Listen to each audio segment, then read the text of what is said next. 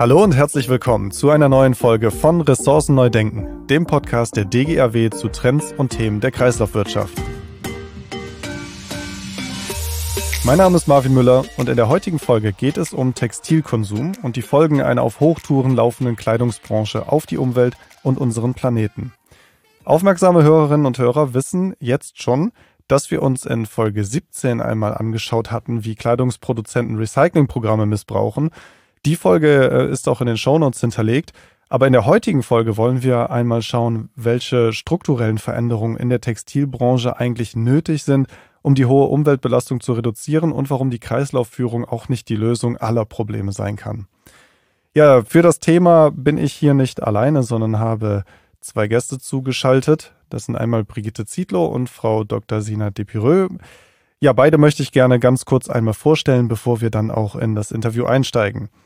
Frau Brigitte Zietlow ist seit 20 Jahren Expertin für Textil- und Lederproduktion im Umweltbundesamt und zu ihren Aufgaben gehört die Erarbeitung von Empfehlungen für branchenspezifische Anforderungen in gesetzlichen Regelungen für Deutschland und Europa und sie ist seit 2012 auch beratend ähm, für Umweltbehörden in Indien tätig bei der Entwicklung und Umsetzung von Umweltstandards für die Textilindustrie.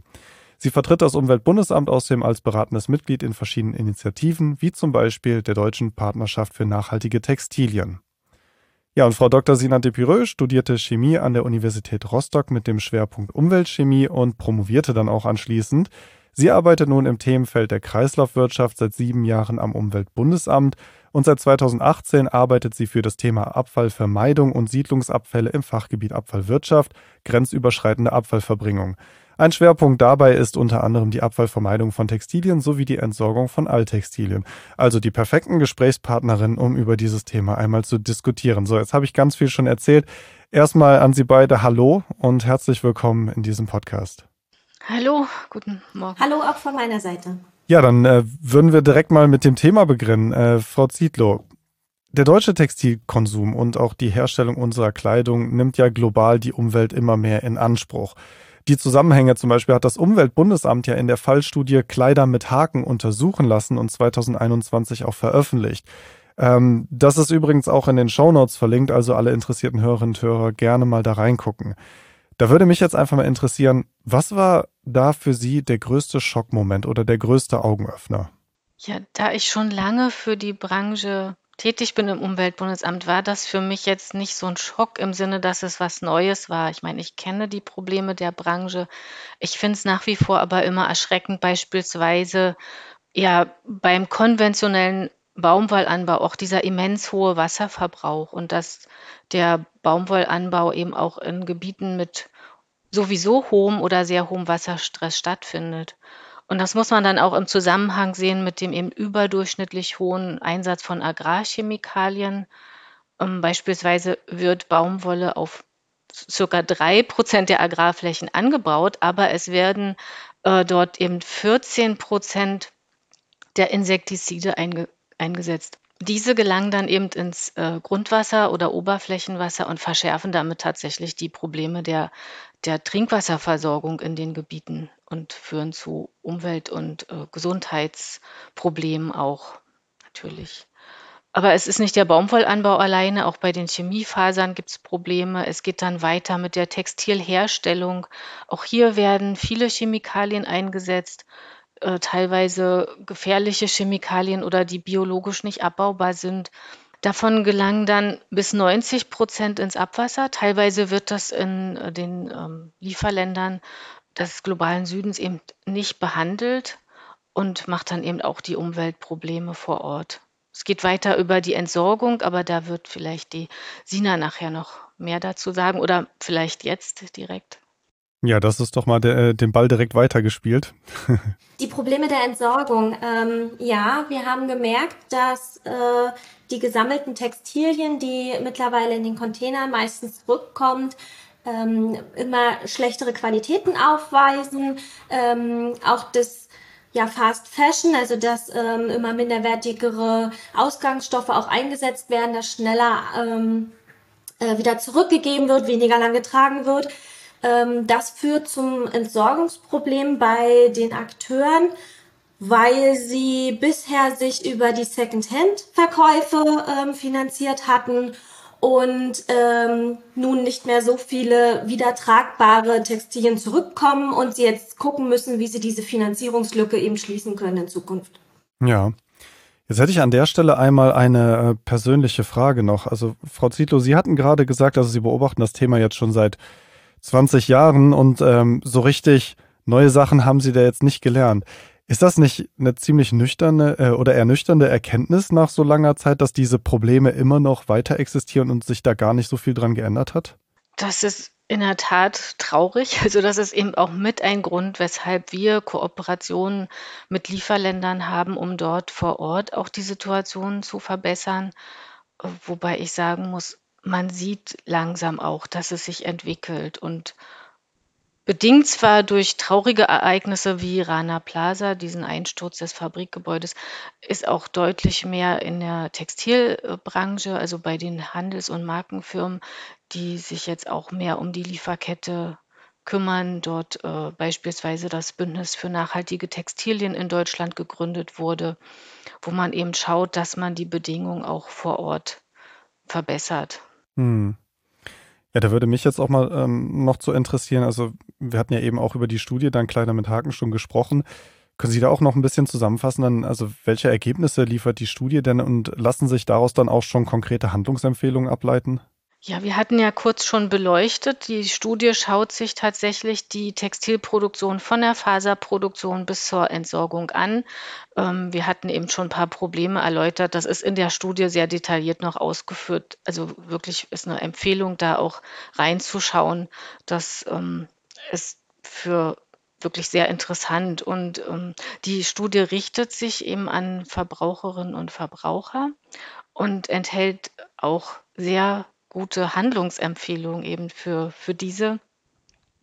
Und eine, die ich auch immer sehr wichtig finde, ist wirklich Textilien wertzuschätzen. Also wir können ja Textilien für einen sehr geringen Preis kaufen bei uns im Handel, aber das ist am Ende nicht der Preis, den, den das wirklich wert ist, ja, wenn man sich die Umweltprobleme, die sozialen Probleme anschaut. Wirklich die Kleidung wertschätzen überlegen, also bewusst einkaufen nennt man das ja auch nicht. Und ähm, genau, die Kleidung dann lange halten, auch lange behalten, eben schauen, kann ich es reparieren, kann ich es, wenn ich es selber nicht mehr mag, eben weitergeben, dass es als Kleidungsstück weiter genutzt werden kann. Ähm, wichtig wäre auch, wenn man sich eben diese Umweltprobleme anschaut und, und sozialen Probleme, dass man auf Siegel achtet. Also Siegel, die Umweltaspekte ähm, beinhalten, Sozialaspekte. Hier würde ich gerne nochmal den Hinweis auch auf diese auf eine Internet, auf ein Internetportal geben. Siegelklarheit heißt das. Und dort werden die Siegel aufgelistet und äh, angeschaut, welche Kriterien die bewerten. Also das ist wirklich auch gut für die äh, Verbraucherin am im Laden selbst äh, erkennt man dann manchmal nicht so schnell, ja, was sagt dieses Siegel jetzt? Dann einfach mal sich Hintergrundinformationen äh, be besorgen. Genau. Hm. Ja, guter Tipp. Also die Webseite ist auch in den Shownotes verlinkt, also auch da gerne einmal reingucken und einfach draufklicken und dann findet man die Übersicht ja auch sehr schnell.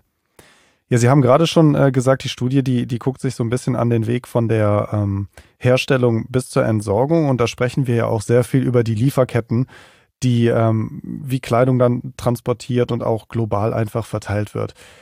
Wie kann man denn diese Lieferketten und deren Umweltfolgen überhaupt verfolgen? Also gerade bei der Herstellung in zum Beispiel Dritte Weltländern ist die Datenlage doch extrem schlecht, oder? Die ist in der Tat recht schlecht, äh, genau. Die Lieferketten sind auch teilweise immer noch nicht transparent. Ich weiß nicht, wenn ich im Geschäft mein äh, T-Shirt oder Kleid kaufe, wer, wo es genäht, wo es produziert wurde. Ähm, hier versucht auch die Lieferkettenregulierung, also auch in Europa ist ja Lieferkettenregulierung geplant. Ähm, dort sollen eben ähm, die Risiken in der Lieferkette ermittelt werden und behoben. Das heißt zumindest, ähm, die Handels- und Markenfirmen müssen zukünftig stärker auch in ihre Lieferkette schauen. Dort werden sie dann auch ähm, Daten erheben müssen und sich das anschauen. Genau, das ähm, ja, dass äh, zumindest die Lieferketten eben auch nachhaltiger zukünftig gestaltet werden. Sie haben vorhin schon einmal die Kooperation mit Indien angesprochen. Und äh, das ist ja auch ein Thema, was Sie ja auch jetzt schon, schon länger beobachten, beziehungsweise dort beratend tätig sind. Und da würde mich einfach mal interessieren, was hat sich dort eigentlich so vor Ort schon alles getan bezüglich Umweltstandards für die Textilindustrie? Also Deutschland importiert ja über 60.000 Tonnen Textilien jährlich aus Indien. Und da fände ich es einfach mal interessant zu wissen, was sich denn vor Ort da konkret alles tut. Genau, wegen dieser hohen Exportmengen ist das auch wirklich, ich muss fast sagen, fast ein Herzensprojekt, diese Zusammenarbeit mit Indien. Wir beraten dort äh, Behörden dahingehend, dass ähm, die Umweltgesetzgebung ähm, verbessert werden soll und auch die auch die Umsetzung dann, also die Kontrolle wirklich vor Ort. Arbeiten dort auch mit Industrie und Industrieverbänden zusammen, auch mit der Zivilgesellschaft. Das heißt, wir haben da auch viele Workshops vor Ort zu Umweltstandards, ähm, Umwelttechniken. Und ähm, die neue Umweltgesetzgebung ist noch nicht fertig, das muss man sagen. Das ist, sind einfach sehr lange Prozesse. Nichtsdestotrotz sehen wir durch unsere Arbeit auch schon Verbesserungen. Also, äh, dass äh, die Unternehmen und die Verbände auch schauen, äh, die Industrieverbände, wie können wir hier ähm, unsere eigene Industrie verbessern. Und äh, wir haben auch positives Feedback schon bekommen von, äh, ja, von Menschen, die dort unterwegs sind, dass die gesehen haben, ja, die Industrie dort, wo wir vorher Workshops hatten äh, und länger waren, dass die sich wirklich schon einsetzen, dort Dinge zu verbessern. Ähm, meine Beobachtung vor Ort ist auch, dass dass äh, Unternehmen, die für den Export arbeiten, also beispielsweise auch für den europäischen Markt, äh, dass die üblicherweise auch durch ihre, ähm, ja, durch ihre Abnehmer, also die Handels- und Markenfirmen eben Standards vorgesetzt bekommen, dass die wirklich auch umgesetzt werden. Also es gibt schon viele auch äh, sehr gute Unternehmen vor Ort, aber natürlich auch immer noch äh, eine große Menge Unternehmen, die unter sehr schlechten Bedingungen arbeiten. Ja, das ist ja auch sehr oft das, was wir hier dann in den Medien mitbekommen. Ne? Es sind dann ja meistens eben die Bilder und die Nachrichten von Zuständen, die ja für unser Verständnis eben so nicht tragbar sind. Da würde mich auch mal interessieren, also Nachhaltigkeit und Umweltschutz, wenn wir das oft ähm, ja mit unserer, ich sag mal, europäischen oder deutschen Brille diskutieren, ist das denn überhaupt vereinbar mit der Textilproduktion in dritte Weltländern oder Entwicklungsländern. Weil ich meine, abgesehen davon, dass ja Sozialstandards zum Beispiel fehlen, auch der Umgang mit Chemikalien oder Pestiziden ist ja häufig sehr problematisch. Das ist so. Ich hatte das ja gerade am Beispiel von Indien eben auch schon gesagt. Äh, trotzdem gibt es wirklich auch sehr gute, nachhaltig arbeitende Firmen, äh, auch in diesen Ländern. Ich habe äh, Pakistan, Indien wirklich Unternehmen gesehen, die nach sehr hohen Standards arbeiten. Also es ist auch dort möglich, nachhaltig zu produzieren. Wichtig ist eben äh, die ja, dass die Handels- und Markenfirmen dort die Anforderungen stellen und auch unterstützen bei der Umsetzung und das auch kontrollieren. Genau, und dann kann das auch funktionieren tatsächlich. Ist das denn etwas, wo Sie sagen, dass da ja, die Konsumentinnen und Konsumenten sehr in der Pflicht sind, sich selber ein bisschen drum zu kümmern. Also, was Sie hatten das ja eben schon angesprochen, also Kleidung zum Beispiel wertschätzen und da einfach auch, ja, vielleicht bereit sein, äh, teurere Kleidung zu kaufen, die aber besser produziert ist? Oder, oder ist das Aufgabe der Gesetzgebung, da zu sagen, nee, also diese Standards müssen erfüllt sein und so und nicht anders? Oder was würden Sie da empfehlen? Was, was muss ich da tun? Ich sehe das Beides. Also als Verbraucherin finde ich es für mich jetzt auch wichtig zu schauen, ähm, wie ist mein Kleidungsstück hergestellt. Da sind eben solche Umwelt- und Sozialsiegel eine gute Möglichkeit, weil man ja nicht, äh, die Transparenz ist eben nicht so gegeben. Genau, äh, eben diesen nachhaltigen Einkauf. Ähm, aber auch die Gesetzgebung ist da in der Pflicht und es wird ja über die EU-Textilstrategie äh, wird auch einiges kommen, beispielsweise in Ökodesign-Anforderungen an Textilien. Dass Textilien eben äh, langlebiger produziert werden, also langlebige sein müssen, unter nachhaltigen Bedingungen produziert sein und so weiter und nur dann den europäischen Markt ähm, auf den europäischen Markt gebracht werden dürfen. Ja, die EU, die ist ja auch schon ein gutes Stichwort. Also am 1. Januar 2025 tritt nämlich in der EU die Getrenntsammelpflicht äh, für Textilabfälle in Kraft. Im März 2022 legt die Kommission dazu schon eine umfassende EU-Strategie für nachhaltige und kreislauffähige Textilien vor, die dann von der Einführung verbindlicher Ökodesign-Anforderungen, das hatten Sie auch schon angesprochen, ähm, bis zur Schaffung einer global nachhaltigen Wertschöpfungskette reicht. Wenn Sie das so betrachten, also Januar 2025 tritt das dann in Kraft, ist das nicht schon ein bisschen spät? Da, das ist ja ein großes Maßnahmenpaket. Ähm, Ökodesign-Verordnung, aber auch ähm, Lieferkettengesetz fällt darunter, Nachhaltigkeitsstandards auch hier für die Produktion in Europa ähm, sind damit äh, abgebildet. Das ist ein sehr großes Paket. Also 2025 wird das noch nicht umgesetzt sein.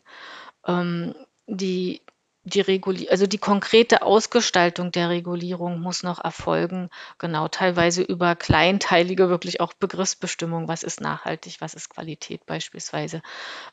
Aber nichtsdestotrotz ist es gut, dass es jetzt an, ähm, anfängt ähm, und angegangen wird, das Problem. Ja, es ist sehr spät, aber besser spät als eben gar nicht darauf mhm. einzugehen, nicht wahr? Und bei der Sammlung sind wir ja schon einen Schritt weiter. Da haben wir ja schon ähm, vorher bei der letzten Novellierung der Abfallrahmenrichtlinie reinformuliert bekommen, dass Textilien eben ab Januar 25 getrennt zu sammeln sind in den Mitgliedstaaten. Das heißt, seit 2018 können wir uns da schon darauf vorbereiten. Und ähm, Sie hatten jetzt in der angedachten Novellierung nochmal versucht, das nachzuschärfen, dass bestimmte Anforderungen dann an diese Sammlung noch gestellt werden. Aber dass wir getrennt sammeln müssen, das wissen wir schon seit 2018 und da sind die Mitgliedstaaten auch darauf vorbereitet und jedes Mitgliedstaat versucht nun sein bestes System da zu finden. Wie sehr ist denn eigentlich von dieser Textilstrategie die Logistik betroffen? Also es ist ja nicht nur die Produktion, die große Auswirkungen auf die Umwelt hat, sondern eben auch die Logistik. Also wenn man da mal an die entstehenden Treibhausgase denkt, das sind schon eine ganze Menge. Fast Fashion macht sich einen Ruf damit, eben schnell zu sein und deswegen wird diese Kleidung auch oft mit dem Flugzeug transportiert, anstatt zum Beispiel mit dem Schiff. Ist das auch in der EU-Strategie mit drin? Wird darüber auch äh, nachgedacht, beziehungsweise kommen da Änderungen oder was passiert da? Ja, die Logistik selber, die Transporte sind nicht unbedingt Teil der Textilstrategie. Hm, die Studie Kleider mit Haken zeigt eben auch, dass die Transporte aber auch gar nicht so einen großen Anteil an den Treibhausgasemissionen haben. Das ist wirklich eher in der Textilherstellung zu finden. Aber trotzdem natürlich dieses Thema Fast Fashion und auch diese Transporte mit Flugzeug, das äh, wird auch diesen Anteil an Treibhausgasen erhöhen. Insofern ist indirekt zumindest das Thema äh, eingeschlossen, weil die EU-Textilstrategie sich ja auch auf die Fahne geschrieben hat, Schluss mit Fast Fashion zu machen. Ja, also das alleine, ähm, wenn wir in die zukünftigen Anforderungen der Ökodesign-Verordnung gehen, dass Textilien langlebiger sein sollen, reparierbar und so weiter, dann ist das eben ein Schritt gegen diese Fast Fashion. Das würde dann hoffentlich äh, eben auch indirekt Auswirkungen auf die Transporte haben, eben dass nicht mehr diese Flugtransporte äh, getan werden, sondern eben wieder per Schiff. Genau. Ja, da ähm, rein spielt ja auch, also die, die Förderung, Sie hatten das ja gerade auch gesagt, also Förderung von Wiederverwendung und auch das Recycling von Textilabfällen soll ja auch eingeführt werden. Es gibt auch die erweiterte Herstellerverantwortung dann für Textilien. Und der europäische Gesetzgeber hat ja auch schon Vorschläge vorgelegt für einen Entwurf zur Änderung der Abfallrahmenrichtlinie. Da hätte ich auch mal eine Frage zu. Das Umweltbundesamt hat ja zu den verschiedenen Ausgestaltungsvarianten eines EPR-Systems ein Gutachten erstellt. Können Sie da ein bisschen was drüber erzählen? Also welche Möglichkeiten gibt es da oder sieht das Umweltbundesamt da? Wir haben in diesem Projekt vier verschiedene EPR-Modelle untersuchen lassen. Das eine ist ein Fondsmodell, das zweite Modell ist ein herstellergetragenes Modell. Das dritte war, wo äh, mehrere herstellergetragene Modelle im Wettbewerb sich befinden. Und das vierte Modell ist ein lockeres Vertragsmodell. Und in dem Fondsmodell ist hauptsächlich der Gedanke begründet, dass wir dort die Finanzierungslücken, die sich bei der Sammlung und Verwertung ergeben, schließen wollen. Ähm, hier werden die Entgelte auch nach ökologischen Kriterien gestaffelt und Zahlungsempfänger könnten dann zum Beispiel die Sammler sein oder die Sortierer und die Verwerter von den Alttextilien. Und vergleichbare Ansätze haben wir jetzt bei dem Einweg-Kunststofffonds-Gesetz. Ähm, das ist auch ein recht neues Instrument und das wäre eben ein mögliches EPR-Modell auch bei Textilien. Bei dem zweiten Modell haben wir ja geguckt, ob ein herstellergetragenes Modell auch möglich wäre für Deutschland. Und ähm, dort können entweder die Hersteller selber sammeln und verwerten oder sich eben diesen einen System anschließen. Und kontrolliert wird das Ganze von einem zentralen Register, wo dann auch alle Informationen zusammenfließen. Und dort müssen sich dann eben auch alle Akteure registrieren. Und Erfahrung haben wir da schon aus dem Bereich der Verpackung. Denn von 1993 bis 2003 hatten wir auch nur ein zentrales ähm, Rücknahmesystem gehabt. Da fehlte aber noch das zentrale Register damals. Das würden wir hier in dem Modell dann eben zusätzlich mit andocken. Und deswegen waren auch bei den Bewertungen, wenn wir diese Modelle eben zueinander eben wichten wollten, auch dieses Modell als sehr positiv äh, oder sogar sehr positiv eingestuft worden. Und deswegen werden wir das auch weiter mit verfolgen. Das dritte Modell war dann, wo mehrere Systeme sich im Wettbewerb zueinander befinden. Da müssen sich dann die Hersteller einem oder mehreren Systemen mit ihren Mengen anmelden und sich dort registrieren. Auch da hätten wir wieder ein Register, wo die Informationen zusammenfließen.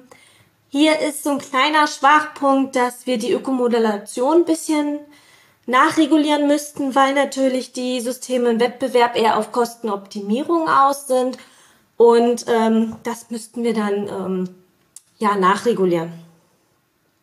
Aber auch dieses Modell werden wir weiter mit verfolgen in Deutschland.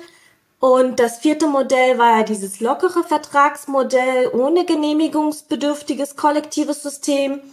Und da gehen die Hersteller eben Verträge mit ihren Vertragspartnern ein. Wir haben ähm, ja kein zentrales Register, wo ähm, die Informationen zusammenlaufen. Da haben wir eben eine keine organisierte Organi keine bestimmte Organisationsstruktur dahinter, so dass das eigentlich dann bei der weiteren Bewertung rausgeflogen ist. Also diskutiert wird jetzt in Deutschland entweder ein herstellergetragenes System oder mehrere im Wettbewerb zueinander. Mhm.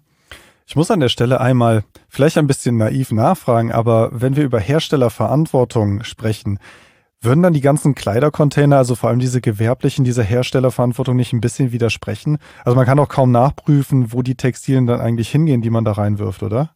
Also da müssen wir, glaube ich, einen Schritt zurückgehen. Mhm. Ähm, in Deutschland haben wir schon seit vielen Jahren ein gut aufgebautes System und das funktioniert eben bisher auch sehr gut. Ähm, zu Beginn waren vor allen Dingen die karikativen Sammler äh, aktiv und dann kamen auch nach und nach die gewerblichen Sammler dazu, weil man ja eben noch mit dem Secondhand-Verkauf gut Gewinne erzielen konnte. Und ähm, damit hat sich eigentlich ein sehr gut flächendeckendes System in Deutschland entwickelt, welches im europäischen Vergleich wirklich gut dasteht. Also wir haben eine Sammelquote von 64 Prozent. Das ist schon sehr gut. Derzeit wird ungefähr zu 44 Prozent die Sammlung durch die gewerblichen Sammler äh, vollzogen. Dann kommen noch die gemeinnützigen Sammler mit fast 30 Prozent und der Rest ist bei den Wertstoffhöfen angesiedelt, also die öffentlich-rechtlichen Entsorgungsträger. Und die Hersteller haben derzeit in Deutschland wirklich unter ein Prozent nur eine Sammelaktivität. Also müssen wir mal gucken, wie dieses System sich dann in Einklang bringen lässt mit unserem wirklich bisher sehr gut etablierten System und den Anforderungen, die dann jetzt auf EU-Ebene kommen. Ähm, wir haben ja schon Anforderungen gesetzt in unserem Kreislaufwirtschaftsgesetz. Da muss äh, den zuständigen Behörden mitgeteilt werden, wer will sammeln, wie viel will ich sammeln, wo gehen die Ströme hin. Also eine Kontrolle findet ja schon statt.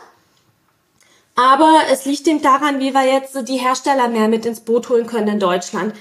Ähm, die Vorschläge der Abfallrahmenrichtlinie weist ja durchaus den karikativen Sammlern schon eine ähm, Sonderrolle zu. Und auch die Hersteller dürfen Dritte beauftragen. So sind die Vorschläge gerade in der Rahmenrichtlinie. Und wir müssen mal gucken, wie wir das dann äh, für Deutschland anwenden können.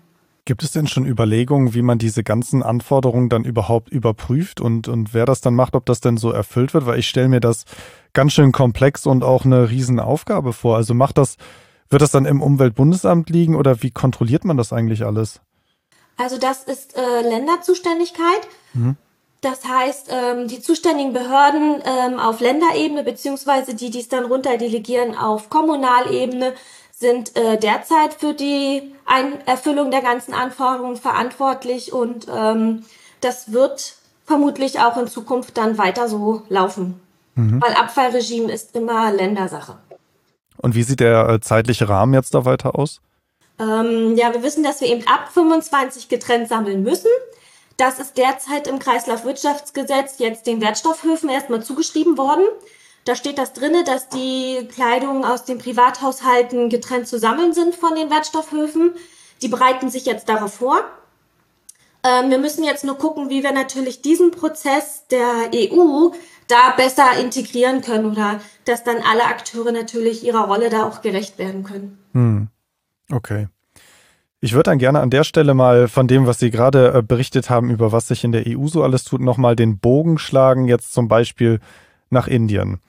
Ich weiß, es ist sehr, sehr schwierig, immer ja verschiedene Gesetze und verschiedene Anforderungen und so weiter zu übertragen, aber Frau Zito, haben Sie schon Rückmeldungen vielleicht aus Indien? Gibt es Interesse an so etwas, was hier in der EU auch gemacht wird? Also, dass man eben so ja verschiedene Systeme oder auch Strategien, Gesetzgebung auch etabliert? Oder wie sieht das da aus?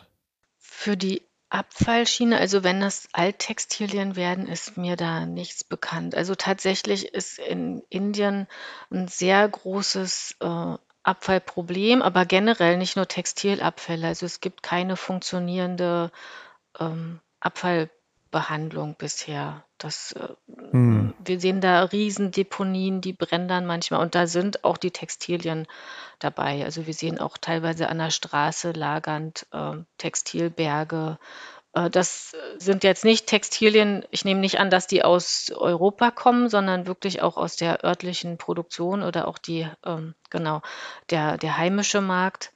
Ähm, das Interesse müsste da sein auf Behördenebene, weil es ein Problem ist, aber ich kenne da im Moment keine Aktivitäten, die in hm. diese Richtung laufen. Hm, okay. Gut, dann gucken wir jetzt einmal noch zum Abschluss ganz konkret mal auf Deutschland wir haben ja gerade schon gesagt, also Deutschland importiert 60.000 Tonnen Textilien aus Indien und Indien ist ja noch nicht mal der Hauptimporteur, also nach Deutschland für Textilien, sondern es sind andere Länder noch weit, weit vorne.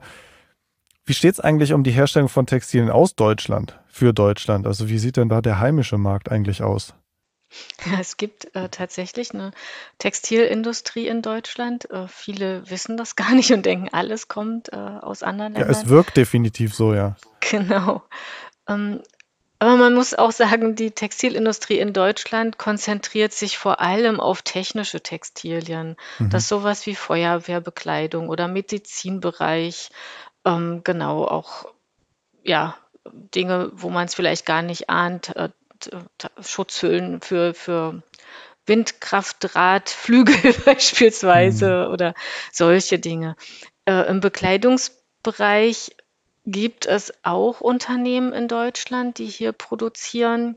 Das sind oft sehr, sehr hochwertige Markenkleidung, äh, die ja wirklich sehr hochwertig eben ist. Oder es gibt auch kleine Unternehmen, die geringe Mengen produzieren, genau, die dann auch nur ein kleines eigenes Vertriebssystem teilweise haben. Genau. Aber hm. es gibt Textilproduktion noch in Deutschland auch. Okay, dann würde ich jetzt gerne mal als letzte Frage und zum Abschluss dieser Podcast-Folge von Ihnen beiden persönlich wissen, sind Sie der Meinung, wir sollten öfters Made in Germany, sofern das möglich ist. Sie haben ja gerade gesagt, das ist eh schwierig, aber vielleicht dann Made in Europa kaufen. Also ich finde die Frage immer so ein bisschen schwierig zu beantworten. Ähm, ja, Made in Deutschland ist schön. Ich hatte gerade gesagt, das sind ja dann teilweise sehr hochwertige Sachen, ist schon teuer. Ähm, wenn ich Teile sehe und, und die natürlich auch zu meinem Stil passen, dann kaufe ich das auch gerne. Allerdings Made in Europa, Made in Europe auch gut, äh, aber also gut, weil grundsätzlich ja die Umwelt- und auch Sozialstandards in Europa schon höher sind und auch ähm, durchgesetzt werden. Allerdings gibt es auch wirklich in Europa noch recht äh, Gebiete mit schlechten Arbeitsbedingungen ich will hier doch äh, Rumänien mal als äh, stellvertretend nennen. Also Made in Europe heißt nicht immer, dass äh, alles gut ist und wir mit einem guten Gewissen das kaufen können. andersherum gibt es eben auch in den Schwellen- und Entwicklungsländern gute Produktionsstätten und dann sollten wir das auch wertschätzen und ähm, ähm, genau, wenn die Produktion dort umgestellt wurde, wegen der Anforderungen, dann wäre es irgendwie auch unfair zu sagen, so jetzt habt ihr umgestellt, aber jetzt kaufen wir das äh, mhm. nicht mehr ein. Nicht Stimmt, dann, ja. äh, das ist auch kein guter Effekt. Genau. Und ähm, im Grunde, egal wo ich es gekauft habe, ist es dann eben wichtig, das Teil auch wertzuschätzen und lange zu halten und nicht schnell durch irgendwas anderes zu ersetzen wieder. Mhm. Und da würde ich genau auch nochmal auf die Secondhand-Käufe kommen wollen, die wir hier in Deutschland ähm, durchaus überall auch haben in den Städten, die Läden, wo wir uns eben auch nochmal ein zweites Leben für ein Textil bewusst entscheiden können. Ähm, der Vorteil ist natürlich auch, es wurde dann schon mal gewaschen, die äh, Chemikalien sind dann schon mal einmal ähm, rausgewaschen. Ähm, wir können dann mit besserem Gewissen zum Beispiel vor allen Dingen Babykleidung dann äh, nochmal ein zweites Leben schenken, weil wie schnell ist da das kleine Kind wieder rausgewachsen? Ja. Und ähm, mhm da sollte man vielleicht doch den ein oder anderen Gedanken nochmal investieren, ob nicht auch Secondhand eine Möglichkeit wäre. Definitiv. Auf jeden Fall ein guter Aufruf, auch äh, zum Schluss nochmal, sich da vielleicht auch gedanklich mal ein bisschen zu beschäftigen und doch öfters mal danach zu gucken, ob es nicht irgendetwas gibt, was ich gerne haben möchte, was vielleicht aber schon mal getragen wurde, aber immer noch ganz gut ist. Ja, ich ähm, würde sagen, wir haben ja schon über die Siegel gesprochen, die einem so ein bisschen ähm, dabei helfen zu erkennen, wo etwas herkommt, was ich dann mit etwas ruhigerem Gewissen zum Beispiel kaufen kann. Äh, da ist der Link, möchte ich nochmal sagen, in den Shownotes drin.